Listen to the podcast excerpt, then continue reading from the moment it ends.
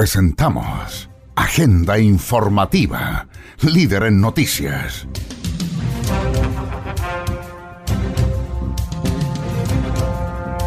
Aquí usted conocerá las principales informaciones ocurridas en las últimas horas en la región de Antofagasta.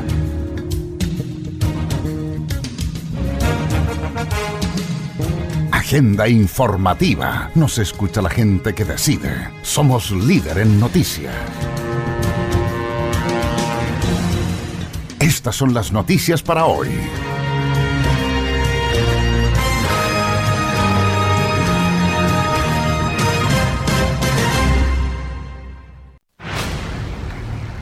Agenda informativa.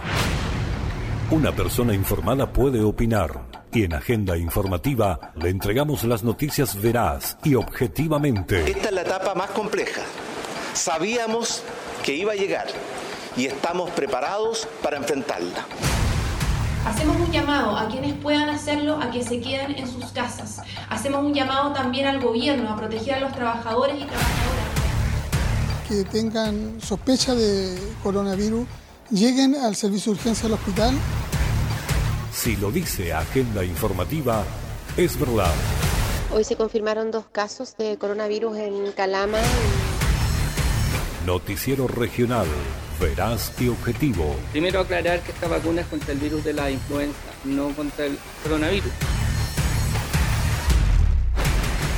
Por algo, no se escucha la gente que decide. Pero aquí evidentemente que tiene que haber una explicación del gobierno regional y por supuesto también del mismo Ministerio de Salud. Agenda informativa. Hola, ¿cómo están? Bienvenidas, bienvenidos. Placer enorme de saludarles y de acompañarles en esta edición 320 de Agenda Informativa. Emisión 480 Aquí les vamos a detallar y contar las principales informaciones que han ocurrido durante las últimas 72 horas y que ha preparado el Departamento de Prensa de Radio Litoral de Mejillones 104.3 y su extensa red de radioemisoras. Agenda informativa. Nos escucha la gente que decide. Soy José Barraza y los invito a conocer las noticias para el día de hoy. Acompáñenos. ¿Quiénes son las personas que tienen más riesgos de enfermar de coronavirus? aquellas personas que hayan viajado a países y zonas con casos confirmados o brotes activos y quienes tengan contacto cercano con enfermos. ¿Cuál es la población de riesgo del coronavirus? Solo un 2% de las personas que se ha contagiado ha muerto, pero pueden desarrollar una enfermedad más fuerte las personas mayores o quienes padecen de afecciones médicas preexistentes como hipertensión arterial, problemas cardíacos o diabetes. Archie, somos lo que Chile escucha. Contigo en todas. Agenda informativa a través de Radio Nueva Coya, FM 92.5 en María Elena.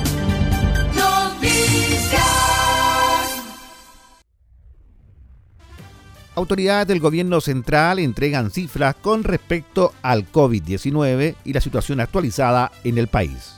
Hola, muy buenos días. Como todos los días, acabamos de terminar el comité de emergencia que dirige el presidente de la República, el eh, señor Sebastián Piñera. Le vamos a dar el informe diario con respecto a la situación mundial y posteriormente a la situación nacional de la pandemia COVID-19. ¿Cuál es la situación a nivel mundial al día de hoy? Eh, se han registrado casos confirmados, 2.416.000 casos, de los cuales 632.000, un poco más de 632.000 personas ya han sido, eh, se han recuperado de la pandemia. A nivel mundial, los países que cuentan, que han registrado mayor número de casos, primero está los Estados Unidos con más de 750.000, después viene España con algo más de 200.000 y en tercer lugar está Italia con 178.000. Posteriormente le siguen países como Francia, Alemania, eh, e Inglaterra, específicamente el Reino Unido. ¿Cuál es la situación dentro de nuestro continente al día de hoy? Dentro de los países que registran eh, casos confirmados y fallecidos, en primer lugar está Brasil, que registra a 2.462 personas fallecidas, México 686 fallecidos, en tercer lugar está Ecuador con 474 fallecidos y en cuarto lugar está Perú con 400 fallecidos. ¿Cuál es la situación que registramos hoy día en nuestro país? Antes de partir dando la información de los números, quiero hacer, eh, eh, contarles un pequeña cómo ha ido evolucionando la pandemia de nuestro, nuestro país.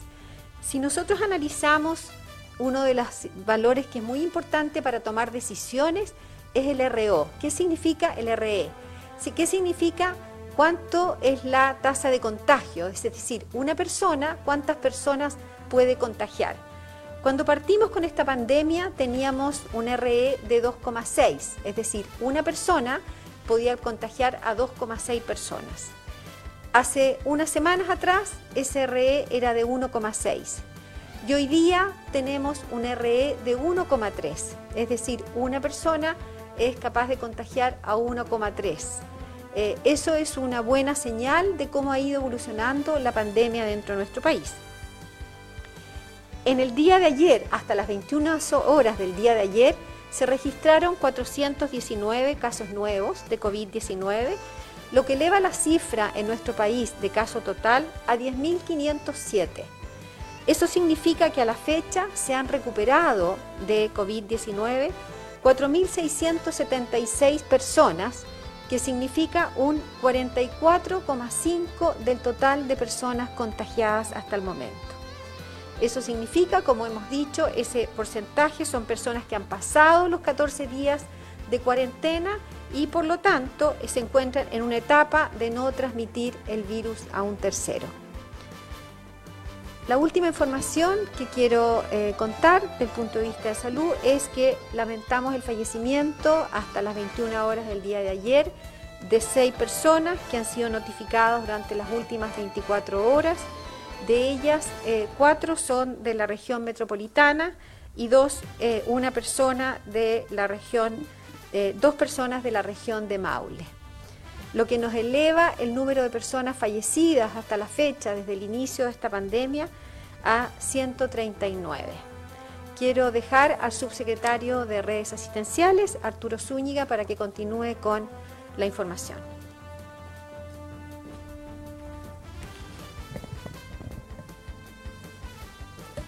Muy buenos días. Primero eh, quisiera partir eh, con un agradecimiento a los trabajadores de la salud. No pude realizarlo el día sábado ni el día domingo por no estar aquí dando cuenta de nuestro reporte diario, así que eh, en este día he decidido hacer en primer lugar para dar cuenta de lo importante y crucial del trabajo que están realizando todos nuestros trabajadores de la salud para enfrentar de buena forma esta pandemia. Al mismo tiempo quiero también agradecer a personas como señora Miriam, de Concepción, que durante el fin de semana nos dieron un claro ejemplo acerca de la humanidad y su generosidad al confeccionar y entregar gratuitamente estas mascarillas a los ciudadanos para obviamente evitar los contagios.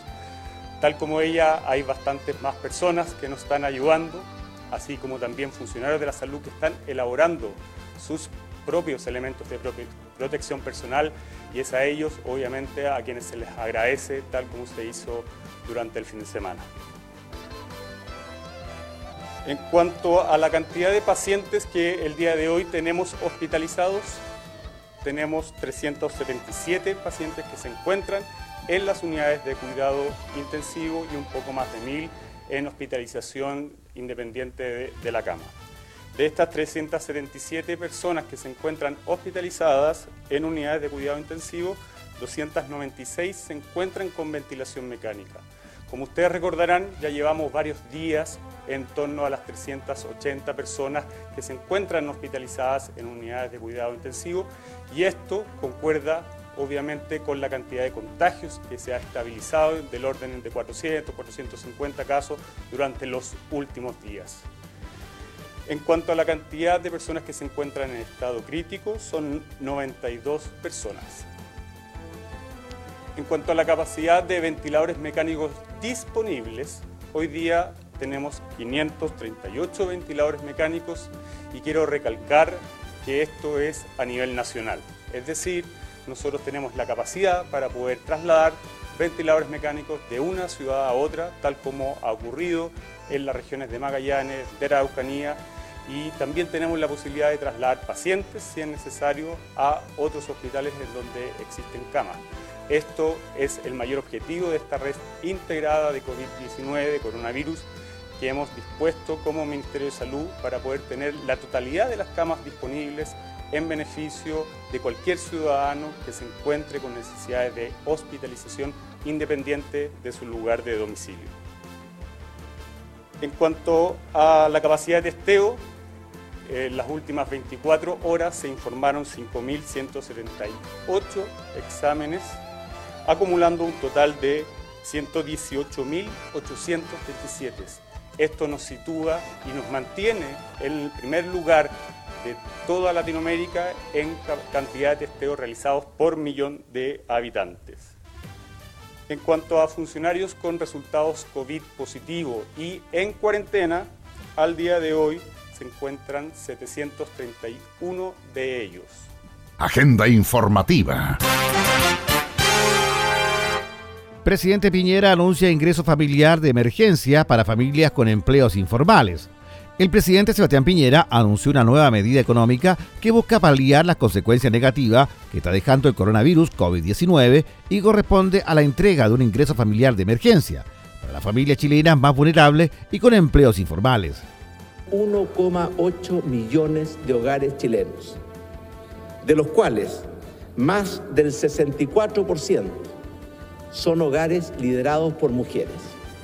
Y dado el tamaño promedio de estos hogares, este beneficio va a favorecer a 4,5 millones de chilenas y chilenos. Esperamos sin duda que la tramitación de este proyecto en el Congreso se haga con la mayor celeridad y expedición para poder empezar a entregar estos beneficios a partir del mes de mayo. Quiero también anunciar que en los próximos días enviaremos otro proyecto de ley al Congreso para proteger a los trabajadores independientes que emiten boletas de honorario y que han tenido caídas de ingresos producto de esta pandemia y en el futuro producto de la recesión. Esta protección cierra un manto de protección. La ley de protección del empleo para 4,7 millones de trabajadores chilenos que pueden acceder al seguro de cesantía, el bono COVID para las familias vulnerables, el ingreso mínimo garantizado para los trabajadores de menores ingresos, esta ayuda para los trabajadores informales y el proyecto de ley para los trabajadores independientes que emiten boletas de honorario, completa una red de protección que es la misión y el objetivo central de nuestro gobierno. Pero también quiero compartir con mis compatriotas una reflexión. La mejor protección que podemos darle a los trabajadores y a las familias chilenas, además de proteger su salud, es proteger sus empleos y proteger sus ingresos. Y esto exige proteger también a las fuentes de esos empleos e ingresos, que son mayoritariamente las micro, pequeñas y medianas empresas. Y para esto es fundamental que nuestra economía en forma gradual y con todas las precauciones sanitarias que corresponden se vuelva a poner en marcha y vayamos incorporándonos a lo que hemos denominado una nueva normalidad. Lo dijimos ayer, el virus que produce la enfermedad COVID-19 probablemente va a estar con nosotros durante mucho tiempo. Y por eso durante este tiempo tenemos que aprender a compatibilizar la protección de nuestra salud con la protección de nuestros trabajos, nuestros ingresos, nuestras familias y nuestra calidad de vida. Agenda informativa, el más completo resumen de noticias de la región minera de Chile. Noticias.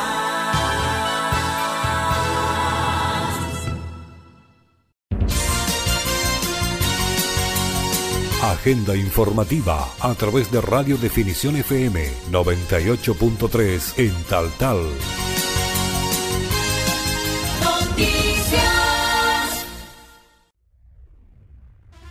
Proponen al presidente que transportistas escolares presten servicio a personal de la salud. Por medio de un proyecto de resolución, el diputado por la región de Antofagasta, Esteban Velázquez, propuso al presidente Sebastián Piñera que los transportistas escolares movilicen al personal de salud. El parlamentario sostuvo que actualmente a lo largo del país la situación de desempleo es realmente alarmante y el gobierno es el llamado a buscar alternativas. Los transportistas escolares han expresado su disposición a transportar al personal de salud, dada la circunstancia de que no pueden transportar escolares por no haber clases presenciales en los colegios del país, ya que además, como lo han denunciado algunas personas, en el transporte público se ha discriminado el valioso personal de salud que hoy lucha contra el coronavirus. Velázquez agrega que es una opción en manos del gobierno controlar los servicios de los transportistas escolares para el personal de la salud e ir buscando alternativas, por un lado facilitar las cosas al personal y por el otro dar una fuente laboral a estos transportistas desempleados. Agenda informativa. Nos escucha la gente que decide. Somos líder en noticias. El regreso gradual a clases de los escolares va a comenzar en el mes de mayo. Esto fue el anuncio hecho por el presidente de la República, Sebastián Piñera, en cadena nacional. Durante la noche de este domingo, sin embargo, el Colegio de Profesores aseguró que este anuncio atenta contra la vida, por lo que se van a reunir con estudiantes y apoderados para impedir que esto último ocurra. El señor Piñera ha realizado recién una cadena nacional. En lo sustantivo no ha agregado casi nada nuevo, excepto dos temas. Insiste en el retorno de los funcionarios públicos a trabajar. Casi un millón de funcionarios públicos tendrían que comenzar a, a trabajar gradualmente.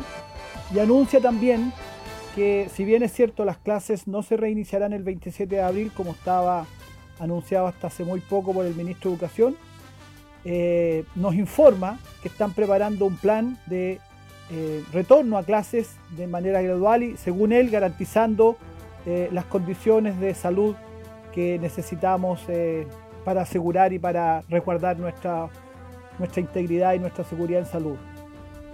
Yo le quiero decir primeramente como presidente del Colegio de Profesores que lamentablemente el señor Piñera goza de muy poca credibilidad en la gran mayoría de la población. Más del 80% de la población no cree lo que el señor Piñera dice, eso es un dato de la causa. Y por lo tanto eh, generan muchas dudas sus dichos.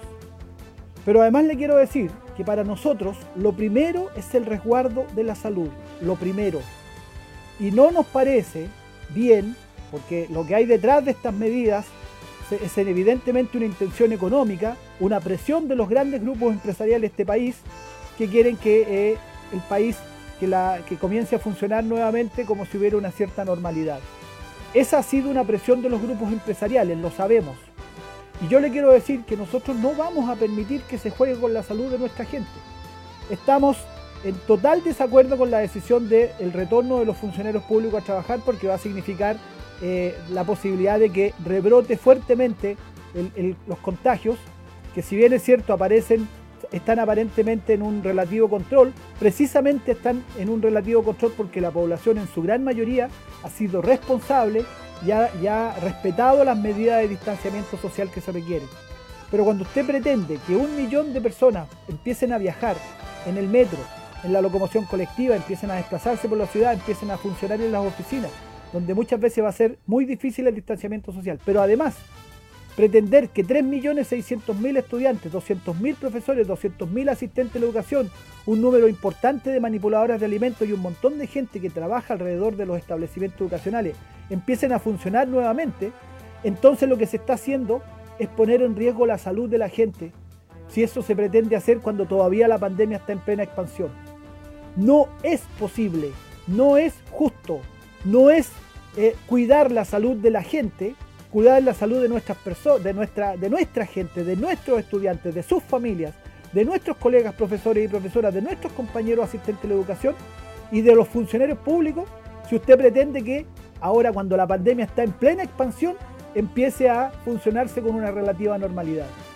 Nosotros queremos ser muy claros en esto, nos vamos a unir para defendernos y protegernos, nos vamos a unir con los apoderados, nos vamos a unir con los estudiantes, nos vamos a unir con nuestros compañeros asistentes de la educación, si lo que se pretende es forzarnos a volver a la normalidad cuando la crisis está en plena expansión. Eso no es cuidar la salud de la gente, eso no es una verdadera preocupación por las personas, eso es simplemente estar preocupado por el funcionamiento económico, siguiendo la misma lógica de ese señor que dijo que no por, eh, no por salvar algunas vidas había que afectar la economía. Nosotros decimos que lo primero y lo fundamental es defender la vida. Y eso es lo que nosotros vamos a hacer. Por lo tanto, mientras no estén garantizadas plenamente las condiciones, la seguridad de que no va a haber riesgo de contagio y que ese contagio en los colegios vaya después a las casas y la, la tasa de expansión del virus se dispare nuevamente, nosotros no estamos dispuestos a eso.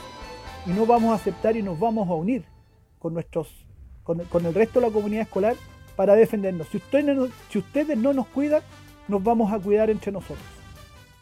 ¿Qué hacer para prevenir el coronavirus? Lavarse las manos frecuentemente por 30 segundos con agua y jabón o usar alcohol gel. Mantener distancia mínima de un metro con cualquier persona que tosa o estornude. Usar mascarilla en personas con síntomas o en personas que interactúen con casos confirmados o sospechosos. Evitar llevarse las manos a la cara, ojos, nariz, boca. Estornudar o toser en el antebrazo o en pañuelo desechable, eliminándolo posteriormente en basurero tapado y lavarse las manos. Limpiar superficies, en particular aquellas con alto uso, dado que se desconoce el tiempo de supervivencia del virus en ellas. Reemplazar saludo de mano beso por uno verbal. Considerar el teletrabajo frente a trabajadores con síntomas, fiebre, tos o dificultad respiratoria o que han estado expuestos a personas confirmadas con COVID-19. Archie, somos lo que Chile escucha. Contigo en todas.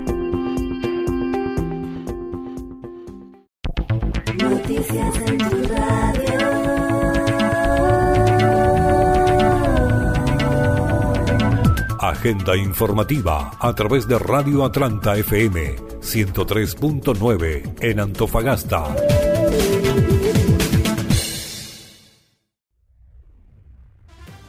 Como de costumbre, también escuchamos el informe del jefe de plaza general de la Fuerza Aérea de Chile y la situación en la segunda región de Antofagasta. Estas fueron sus declaraciones. Muy buenos días, eh, región de Antofagasta. Eh, queremos dar a conocer eh, hoy día lo que ha pasado en las últimas 24 horas y especialmente lo que es con respecto al toque de queda. En el caso de la región, tuvimos al día de ayer, hoy día de madrugada, 30 detenidos, lo cual significa una disminución en lo que haya sido la, la normalidad para estos días y tenemos al completado una cantidad de 1.100 detenidos en estos horarios. En general, eh, la región está tranquila, salvo los eventos que ustedes saben que hemos tenido este fin de semana y que ayer también tuvimos en el sector de Salvador Allende, eh, los cuales fueron controlados eh, en, buena forma por carabineros y no tuvimos ayer eh, lesionados como fue el día sábado. Y en el caso de los albergues, como ustedes saben, ya en el, caso del albergue está en el Liceo Industrial, se está llevando a cabo la cuarentena por parte de de nuestros, estos, estos eh, ciudadanos bolivianos y algunos peruanos y eso va a completar la cuarentena correspondiente para que después puedan ser trasladados lo antes posible cuando se abran la frontera con Bolivia o Bolivia nos acepte a estas personas, puedan ser trasladados a su país. Ayer también llegaron una cantidad más o menos de 50 eh, ciudadanos bolivianos, los cuales están en el proceso porque no podemos ingresarlo ahora mismo albergue porque obviamente que ya eh, los anteriores habían empezado su cuarentena, por lo tanto ayer fueron trasladados por sus propios medios o por coordinaciones con otras organizaciones para que pasaran y hoy día eh, la idea es que podamos contar con un nuevo albergue eh, y esperamos que sea el, Liceo La Portada, que da mejores condiciones como el que ya se habían ofrecido inicialmente, que era el, Cariola. Y así que en ese trámite está la Seremía de Educación, que está a cargo de los albergues junto con la, con la gobernadora. El resto de las condiciones, como le dije anteriormente, están normales. Todavía vemos muchas personas, muchas personas. Ayer yo hice un recorrido en la tarde por el sector de La Portada, Juan López, eh, hacia la isla Santa María e incluso Caleta Lagarto. Me tocó lamentablemente pasar por el sector donde falleció un joven de 24 años. Y también en la noche, en contacto con CONAF, que nos avisó el tema de las carreras que están haciendo en ese sector carreras de pique de clasificación, las cuales llegó la PDI para disolverla. Pero me doy cuenta que todavía la gente, si bien es cierto, hay gente que va, se instala familiarmente en un sector y solo, pero hay gente que se junta y se reúne y eso no favorece la disminución del contagio. Así que le pedimos por favor que si salen, salgan solamente en grupos pequeños, o sea, solamente la familia que ya está en su casa y que se puede obviamente que desplazar, pero no que se junten en grupos. Agenda informativa. Intendente Edgar Blanco entregó el informe correspondiente a la segunda región del país, COVID-19 actualizado. Estas fueron las palabras de la autoridad regional. Hola, buenas tardes. Eh, en la región de Antofagasta hoy día vamos a anunciar 14 nuevos casos. De estos 14, 13 son en la ciudad de Antofagasta y uno es fuera de la región, la región del, del Ñuble. Eh, son 7 hombres y 6 mujeres, dos son nexos de La Vega, dos son eh, del foco del Servicio de Salud y, dos están actualmente en investigación. Además de siete casos que eh, están asociados a un brote que estamos estudiando en la Feria Prat, en el sector centro-norte de Antofagasta. Eh, en particular, este nuevo brote de la Feria Prat está siendo revisado en este minuto por la Seremía de Salud y durante la tarde también va a ir el equipo de epidemiología de la Seremía a eh, investigar y ver lo que está pasando. Los siete casos son de un solo local en particular, ¿ah? un local y sus contactos, así que vamos a hacer la investigación que corresponde para ver si es, es necesario tomar o no más medidas al respecto. Tenemos también hoy día que eh, informar un nuevo recuperado, llegando con esto a 40, que significa un 15% de los casos totales. ¿ah? Tenemos un coeficiente de incidencia de 32 para la región completa se realizaron el día de ayer 197 exámenes en los dos laboratorios, en el CON y en el laboratorio del Hospital Regional, y tenemos hasta el momento 111 exámenes que están a la espera de ser informados. De los pacientes que están hospitalizados, que es un poco más de una treintena, tenemos 9 en estado crítico y de esos 9 hay 5 que están ventilados. Tenemos 12 personas en residencias sanitarias, 7 en Antofagasta y 5 en Calama. Agenda informativa. Intendente Edgar Blanco destacó la donación de elementos de protección personal que entregó el vicepresidente de Asuntos Corporativos de Escondida, BHP, Cristóbal Marchal. Esta gran donación se trata de 23.000 mascarillas, 100 termómetros, 6 impresoras 3D y otros insumos médicos, además de 10.000 mascarillas, las cuales serán entregadas al personal de salud del Hospital Regional de Antofagasta. Hola, buenas tardes. Bueno, como muy bien lo explicaba eh, Cristóbal, hoy día estamos nuevamente recibiendo un aporte de Minera Escondida BHP para poder combatir el, coronavirus. Estuvimos hace unos días atrás lanzando el programa de sanitización. Hoy día un, paso más al recibir este, este aporte que va en directo beneficio de las personas de la región de Antofagasta. Nuestro personal de salud, los héroes que tenemos hoy día trabajando día a día por combatir la enfermedad van a poder tener a su disposición estos elementos para poder darle más tranquilidad a ellos y a su familia. Estamos trabajando todos en conjunto, hoy día con el aporte de Escondida BHP, mañana con aportes del gobierno y después con aportes también, espero, de, otras compañías que nos, que nos están, ¿no es cierto?, eh, también acompañando en esto, porque, insisto, el coronavirus lo vamos a vencer entre todos. Aquí no hay esfuerzos personales. Aquí somos todos los que tenemos que trabajar en conjunto, por eso está la empresa privada, por eso está el gobierno, por eso están las Fuerzas Armadas con nosotros. Y falta el apoyo de la comunidad. Y ahí quiero eh, detenerme un segundo y volver a hacer el llamado. No puede ser que tengamos las aglomeraciones que tuvimos el fin de semana. El llamado es a cuidarnos nosotros mismos. Tenemos mucha población entre 35 y 55 años que se está contagiando y están siendo un vector para repartir el virus nosotros tenemos que frenarlo. No importa cuánta cantidad de mascarillas tengamos, si no nos cuidamos nosotros, el virus no se va a detener. Así que por favor, hacer caso a las instrucciones que nos da la autoridad sanitaria. Nosotros vamos a seguir haciendo esfuerzo. Vamos a seguir trabajando por los más necesitados, por eso nos acompaña el, el Ceremi de Desarrollo Social, porque vamos a estar con los adultos mayores, con los menores, con la gente en situación de calle. Vamos a entregarles las herramientas para poder cuidarse. Vamos a trabajar en conjunto con las Fuerzas Armadas, que lleva más de un mes con nosotros combatiendo la enfermedad, la empresa privada que también nos ha apoyado desde el primer minuto. Pero la responsabilidad de frenar esto es nuestra, es de cada uno de nosotros.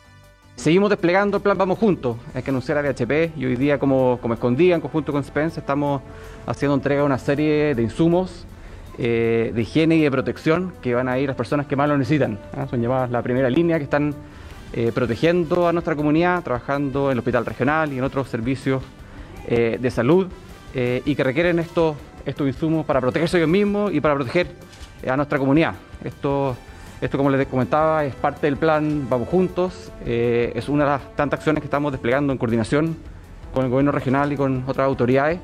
El sábado estuvimos em, dando pie a un plan de sanitización del transporte público. Eh, vamos a estar sanitizando 13 líneas de locomoción colectiva y 700 buses. Eh, y hoy día complementamos esta ayuda con, la entrega de estos, de estos insumos eh, que son tan necesarios para la comunidad. y vamos a seguir desplegando con acciones concretas este plan Vamos Juntos en la comunidad de Antofagasta, como les comentaba, en coordinación con las autoridades. ¿La cantidad de insumos que hay para entregar?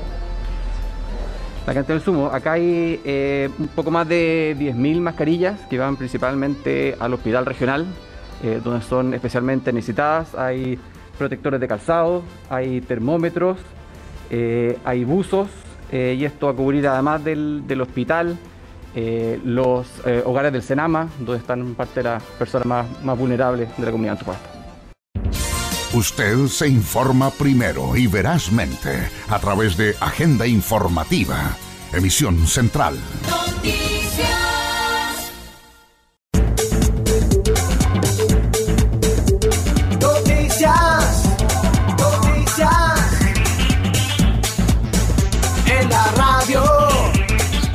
Informativa a través de Radio FM por ti 98.7 en Tocopilla.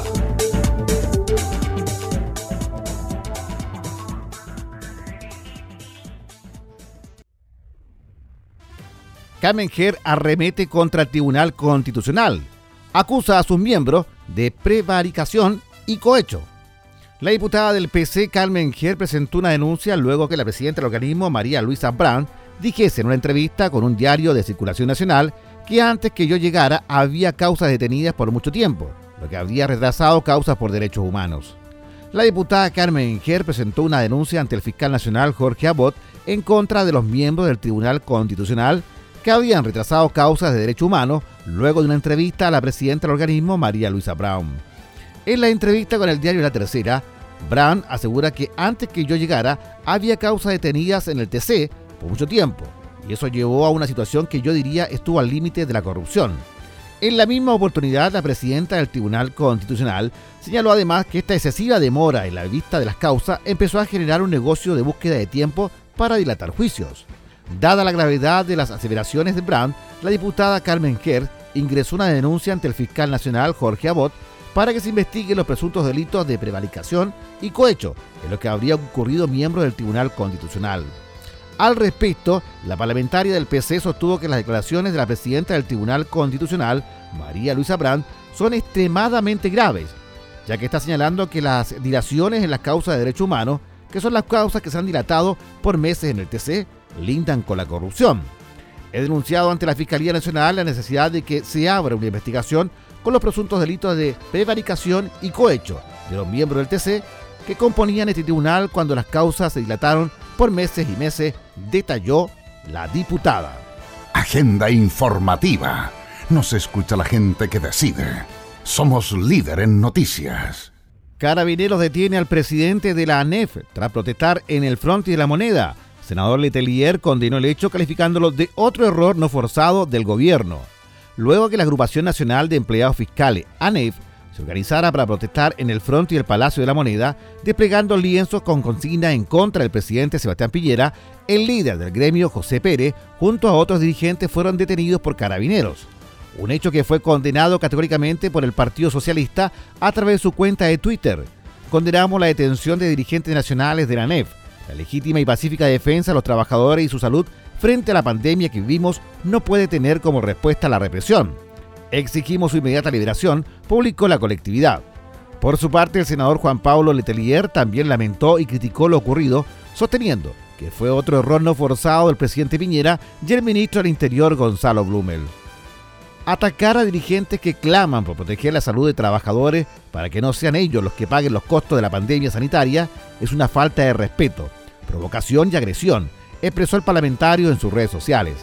Cabe recordar que la ANEF hizo un llamado a que los funcionarios públicos no se presenten a trabajar luego que el gobierno estableciera el retorno presencial gradual de los trabajadores de la administración pública en plena crisis sanitaria. ¿Cuánto dura el periodo de incubación del COVID-19? El periodo de incubación es el tiempo que transcurre entre la infección por el virus y la aparición de los síntomas de la enfermedad. La mayoría de las estimaciones respecto al periodo de incubación de COVID-19 oscilan entre 1 y 14 días y en general se sitúan en torno a 5 días. Archie, somos lo que Chile escucha. Contigo en todas. Noticias. Agenda informativa a través de radio FM Mix 100.3 en Calama. Noticias. Minuto a minuto. Fiscalía de Calama formaliza a seis militares por apremio ilegítimo de ocho personas que no respetaron toque de queda. Luego de la audiencia de formalización vía videoconferencia, el fiscal adjunto Raúl Marabolí Sala comentó que el hecho se produjo el día 18 de abril de 2020 alrededor de las 3.30 am en el sector Las Malmoleras, ruta Chiuchiu, cuando los militares dejaron a los detenidos en pleno desierto. La Fiscalía Local de Calama informó que formalizó ante el Tribunal de Garantía de la ciudad, vía videoconferencia, la investigación en contra de seis imputados, todos militares de iniciales JACM, AEPP, MAMD, KLB, JAPM y JPBB, por la presunta autoría de los delitos de abusos contra particulares, a premio ilegítimo, de ocho personas que no respetaron el toque de queda hecho sucedido el día 18 de abril a las 3.30 horas AM, en el sector Las Malmoleras, ruta Chiuchío. En este sentido, la Fiscalía Local de Calama logró dejar en arresto domiciliario nocturno al cabo primero de iniciales JACM junto a la medida cautelar de arraigo nacional y prohibición de acercarse a la víctima. En tanto, el resto de los imputados, cuatro cabos segundo y un concristo, quedaron con la medida cautelar de arraigo nacional y prohibición de acercarse a la víctima. El fiscal adjunto Raúl Marabolizala quien compareció a la audiencia de vía conferencia, comentó que el cabo primero, de iniciales JACM, era la persona encargada de esa patrulla militar y por eso quedó con la medida cautelar de arresto domiciliario nocturno. Mientras se realiza la investigación, según los antecedentes entregados, en la audiencia, el hecho sucedió el día 17 de abril alrededor de las 23 horas, cuando los militares estaban haciendo un patrullaje preventivo en la ciudad de Calama y detuvieron a 12 personas que no tenían salvoconducto y no respetaron el toque de queda. Posteriormente, la llevaron a la comisaría de Calama y luego a ocho de los detenidos los llevaron a contratar lesiones al hospital Carlos Cisterna. Sin embargo, la patrulla se desvía del lugar y los deja abandonados en el sector de las Malmoleras, ruta Chiuchío. Producto de esto, uno de los detenidos, tras ser abandonado por personal militar, llama a su madre, que luego se contacta con personal de carabineros, quienes finalmente recogen a las víctimas que estaban en el sector. A su vez, el Tribunal de Garantía de Calama fijó un plazo de investigación en 70 días. Agenda informativa. Trabajadores que tosieron sin mascarilla en Servicentro de Calama fueron despedidos. Un video que se viralizó la semana pasada mostró la conducta irresponsable de un grupo de trabajadores pertenecientes a un proyecto energético de María Elena. Los sujetos estaban sin mascarilla en la cafetería de un servicentro, burlándose y tosiendo sobre una mujer que los grababa. El sábado la empresa anunció que los tres involucrados quedaron suspendidos. Este lunes la compañía cortó por lo sano y los despidió. Respecto de la declaración emitida por la compañía Sterling Limit el 18 de abril de 2020 sobre la mala conducta de tres empleados en un lugar público en Calama, Chile, la gerencia informa que ha dado término al servicio de los tres empleados involucrados, informó. Al ser una organización global, sigue estándares muy altos de ética y respeto a la ley del país. La compañía pone gran énfasis en la seguridad y el bienestar de las personas y la sociedad y estos no son transables, sentenció. Agenda informativa. Diputada Pérez considera insuficiente ingreso de emergencia anunciado por el presidente, ya que dejaría a las familias por debajo de la línea de la pobreza.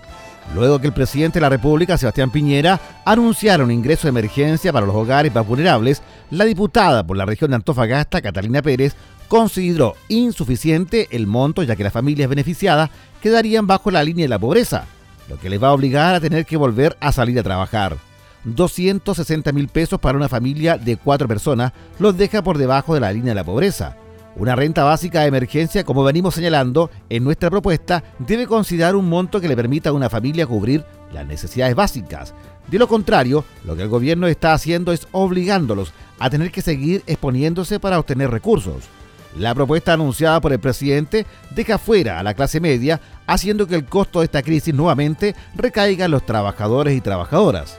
El gobierno está empecinado con su señal de normalidad cuando todo Chile sabe que no es así, indicó la parlamentaria de Antofagasta. 260 mil pesos para una familia de cuatro personas las deja por debajo de la línea de la pobreza. Una renta básica de emergencia, como venimos señalando en nuestra propuesta, debe considerar un monto que le permita a una familia cubrir sus necesidades básicas.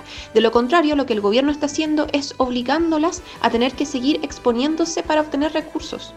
La propuesta anunciada por el presidente además deja fuera a la clase media, haciendo que el costo de esta crisis nuevamente recaiga sobre los trabajadores y trabajadoras y las familias chilenas. Y además, el gobierno está empecinado con dar una señal de normalidad cuando todo Chile sabe que no es así. Agenda informativa. Sede del Partido Comunista en Antofagasta acoge a ciudadanos bolivianos varados en Chile, ante negativa del municipio. La colectividad de izquierda asegura que es un imperativo ético solidarizar con los hermanos del pueblo independiente de su nacionalidad, religión o ideología.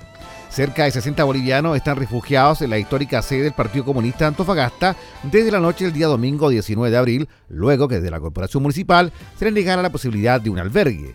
Paulo Iriarte, secretario regional del PC, explicó que la verdad es que como Partido Comunista no íbamos a estar disponibles para que bajo lógicas burocráticas 60 personas bolivianas y bolivianos durmieran a la intemperie. Iriarte emplazó a las autoridades locales a que dejen las burocracias y entreguen condiciones dignas a personas que merecen un poco de dignidad ante la crisis sanitaria que vive el mundo, recordando que la dictadura boliviana les niega en acceso a su territorio al mismo tiempo que insisten en el emplazamiento a las autoridades locales, los comunistas antofagastinos coordinan con diversas organizaciones sociales acciones solidarias para dar dignidad a hermanos bolivianos varados en Chile, producto del abandono por parte del gobierno de facto que usurpó el cargo de las autoridades constitucionales del vecino país.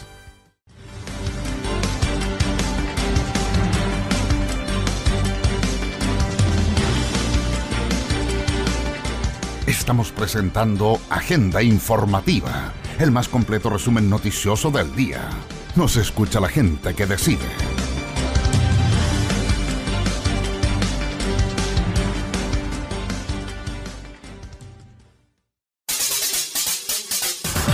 Noticias en tu radio. Agenda informativa a través de Radio Litoral, FM 104.3 en Mejillones. El fin de semana devolvieron más de 20 autos de mejillones, los cuales iban con destino a pasear. Entre las medidas implementadas para prevenir la propagación del coronavirus está la prohibición de trasladarse a segundas viviendas, disposición que aún sigue vigente. Esto quedó reflejado en los controles vehiculares permanentes que la tenencia de Mejillones mantiene en la Ruta 1, que une esa comuna con la Antofagasta, y también a los accesos a la localidad, Así lo dio a conocer el jefe de dicha unidad, teniente Fernando Vázquez. Nuestros carabineros debió devolver a su domicilio a más de 20 vehículos que sin una justificación clara se dirigían principalmente a Mejillones o al sector de Hornito infringiendo la disposición sanitaria. Durante el fin de semana, Carabineros de Mejillones realizaron en este punto de fiscalización más de 200 controles vehiculares, lo que apuntaban a velar el cumplimiento de la normativa de tránsito, prevenir accidentes ilícitos y contratar el cumplimiento de las disposiciones sanitarias por el COVID-19. En este sentido, el oficial de Carabineros sostuvo que estos controles en la Ruta 1 se mantendrán y llamó a la comunidad a ser responsable con su vida y la vida de los demás, conduciendo responsablemente y acatando las medidas sanitarias implementadas por el coronavirus. Agenda informativa. Nos escucha la gente que decide. Somos líder en noticias. En la entrevista del día conversamos con la diputada Marcela Hernando. Estas fueron las declaraciones por parte de la parlamentaria de la segunda región. Diputada, bueno, eh, la saludábamos al comienzo y también eh, comenzar a, preguntarle, eh, siempre es muy grato, además de decírselo, el, conversar con usted, el que nos tiene también constantemente informado del, del, quehacer parlamentario. Quiero preguntarle, diputada, bueno, la sala aprobó el proyecto que, que prohíbe los cortes de suministros básicos. ¿Qué nos puede comentar de aquello? Bueno, este ha sido un proyecto difícil de llevar adelante, ¿eh? Eh, principalmente porque eh, se dice que nosotros no tenemos atribuciones para legislar este tipo de cosas. Por eso que es importante cambiar la constitución. Así es. Aprovecho de mandar el mensaje. Apruebo. sí, llevamos tres, o sea, demoramos tres semanas en poder llevarlo a la sala porque la UDI se oponía. Eh, luego pudimos ponerlo en la sala y eh, estuvimos discutiéndolo un par de sesiones por lo menos eh, y el gobierno se opone a este proyecto. el ministro ya anunció que ellos lo consideran inconstitucional y, y por lo tanto van a tratar de pararlo, pero nosotros entendemos que en el Senado también tiene apoyo y por lo tanto vamos a seguir presionando para que el gobierno eh, finalmente se haga parte, porque si el gobierno se hace parte se solucionan todos los problemas. Ahora, ¿qué es lo que pretende este proyecto? Este proyecto pretende que primero no se corten los suministros, ni de luz, agua, gas, ni de internet en, eh, en este tiempo de pandemia. Aparte de que no se corten, también pretende un subsidio para aquellos que en tema de gas no tengan gas de cañería, sino que eh, compren cilindros. Eh, y eh, lo otro que pretende es que en estos meses no exista cobro para las personas más vulnerables de la población, del 60% más vulnerable estamos pidiendo, y que ese costo se traslade al año que viene dividido en 12 meses. Eh, de tal manera que no resulte tan oneroso. Y eso eh, tiene muchísimo apoyo yo eh, de la, de la ciudadanía, nosotros nos consta, pero también de algunas autoridades, alcaldes, el Senado, espero, etcétera. Así que esperamos que de aquí a la próxima semana el Senado también lo revise, pueda aprobarlo y podamos seguir con la tramitación de este proyecto. Diputada, ya que usted justamente está mencionando eh, este proyecto, estamos, tenemos también aquí a través de las redes sociales una pregunta eh, eh, para usted justamente que tiene que ver con el aplazamiento, ¿cierto?, de, las cuentas. En el fondo no se van a dejar de pagar, sino que se van a pagar, pero en cuota se, van a entregar los meses correspondientes. Pero aquí tenemos un auditor que nos plantea ¿Se está estudiando o está dentro de las posibilidades que gente realmente de casos muy vulnerables, que ha perdido el trabajo, eh, de una otra manera se avance en, la condonación de esa deuda para algunas personas en forma especial? Sí, hay algunas indicaciones puestas en el proyecto que hablan precisamente de que sea gratuito para el 40% más vulnerable. Eh, pero a todas esas cosas eh, hasta ahora el gobierno se ha opuesto. Esperamos convencerlo y yo creo que la ciudadanía también tiene que, a través de las redes, manifestarse eh, y decirle al gobierno que de verdad esto es una cosa necesaria. En otra materia, diputada, bueno, también avanza el proyecto que extiende el postnatal durante la emergencia sanitaria. Eh, coméntanos también sobre ese proyecto. Mira, el espíritu de esto tiene que ver eh, con consolidar una política de salud, una política sanitaria que ha tenido nuestro país desde hace muchas décadas fuimos pioneros en el siglo pasado en la protección materno-infantil y eso hace que seamos reconocidos como país eh, respecto de los niveles bajísimos de mortalidad, tanto maternal como infantil que tenemos. Y eso eh, obviamente hay que seguirlo manteniendo. Entonces cuando tú piensas que en estos días perfectamente puede estar terminando un periodo de postnatal y resulta que una mamita con un niño de seis meses se tendría que reincorporar este lunes a trabajar eh, en plena pandemia y justo cuando se espera que eh, el pic de la enfermedad eh, ocurra a fin de este mes. Entonces, obviamente, lo que estamos pretendiendo es seguir con esta protección a esa mamá y a ese bebé y que se prolongue el postnatal mientras dure la pandemia. Ahora, el gobierno se ha opuesto también a este proyecto eh, la derecha también se ha opuesto porque indican que eh, significa un gasto y eso eh, obviamente sería de iniciativa exclusiva del presidente, tal como lo dice la Constitución. Nosotros vamos a insistir y esperamos que en el Senado también haya la insistencia respecto de este proyecto que es importante desde el punto de vista sanitario. Bueno, también dentro de otras áreas y también de otras preocupaciones que tienen que ver, porque esto tiene que seguir funcionando, el país, las organizaciones, y justamente me quiero detener allí, que es la aprobación que, se tuvo, ¿cierto?, para prorrogar la vigencia de la directiva de las organizaciones sociales. Eh, en más detalle, ¿qué ocurrió con respecto a esa ley? Afortunadamente esta no tiene oposición por parte del gobierno y ha tenido una tramitación bastante expedita. Eh, ¿Con qué tiene que ver? Con que muchas organizaciones tenían que hacer sus elecciones o terminaba su vigencia justo ahora, en marzo, en abril, y obviamente no podían juntarse ni hacer las asambleas ni los procesos necesarios para renovar sus directivas. Y no solo las juntas de vecinos, los clubes deportivos, etcétera, que eh, al quedar eh, como inactivos pierden algunos beneficios de postulaciones a algunos eh, algunos fondos, etcétera, eh, sino que también otras organizaciones como los sindicatos que tienen que ver con la legislación laboral y por lo tanto al no estar activos los sindicatos se produce un descalabro, sobre todo en negociaciones colectivas, etcétera. Así es que eh, lo que hicimos fue un proyecto de ley, varias mociones en realidad, que lo que hacen es prolongar su mandato mientras dure la pandemia y esto tuvo un trámite, yo diría, bastante expedito. Ahora pasó al Senado y supongo que allí también va a tener un trámite rápido. Diputada, y para ir terminando, eh, quisiera preguntarle eh, cuál es la reflexión de la diputada Hernando con respecto a la votación en la Cámara de Diputados, con respecto a la FP y esta devolución de una otra manera que se planteaba eh, para hacer frente también a esta crisis. Mira, yo soy autora de un proyecto de acuerdo que pedía precisamente esto.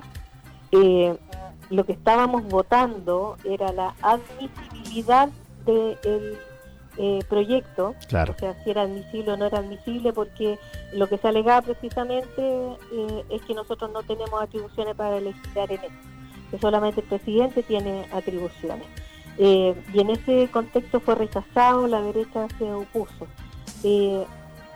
significa gasto, sí, efectivamente va, a significar un gasto y solamente tiene iniciativa eh, el gobierno, pero a nosotros nos parece que es del todo lógico y te lo voy a poner con un ejemplo. Una persona que tenga 20 millones de pesos ahorrados en toda su vida, ¿ya? Y que se va a jubilar en 3 años más, 5 años más. Su jubilación va a ser muy bajita con ese, eh, con ese ahorro de 20 millones de pesos.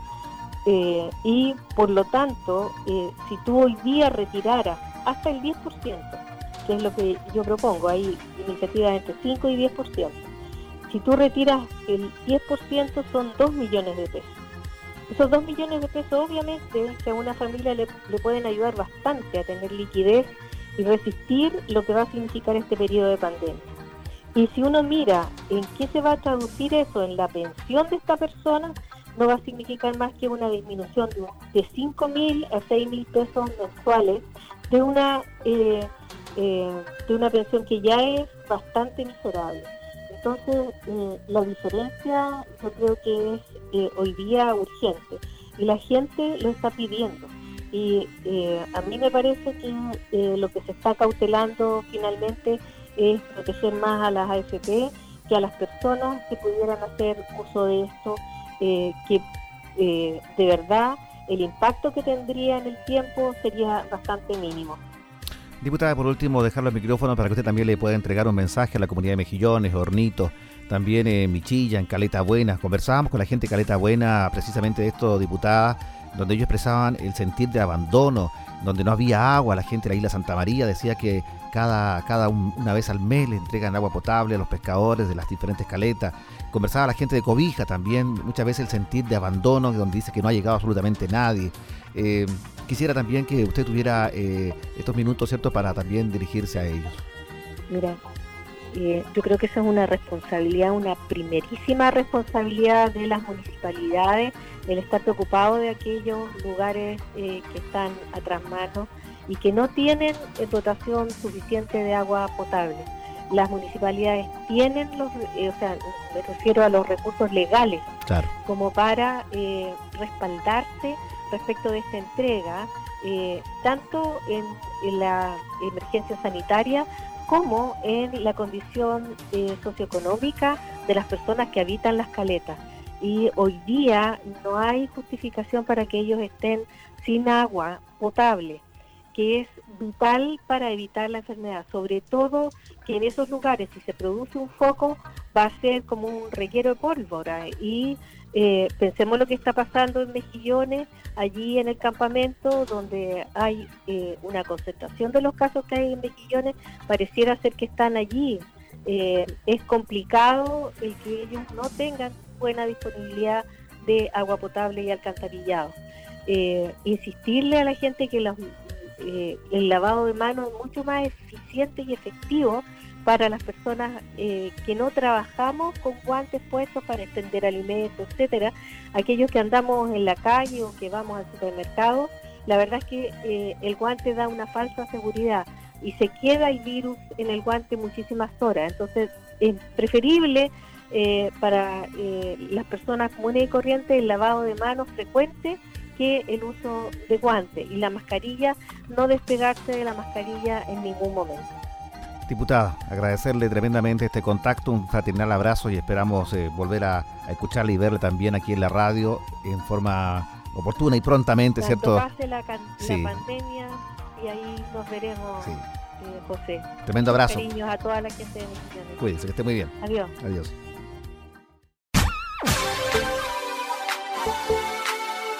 Noticias.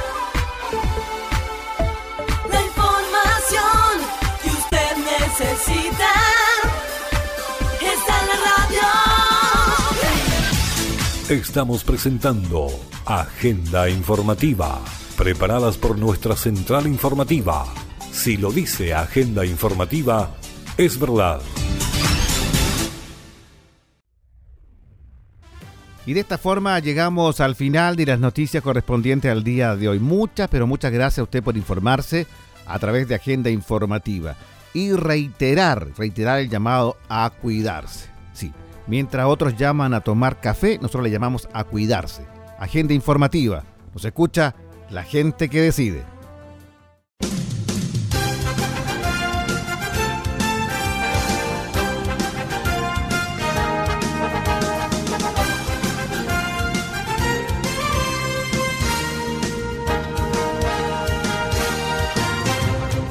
Usted ha quedado informado e informada de lo más importante acontecido en las últimas horas en la región minera de Chile. Hemos presentado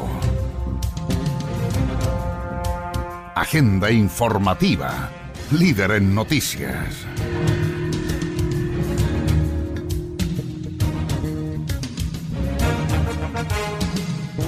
El más completo resumen noticioso del día. Recuerde, en cualquier momento le entregamos las noticias de último minuto con una de nuestras unidades móviles o alguno de nuestros corresponsales en la región.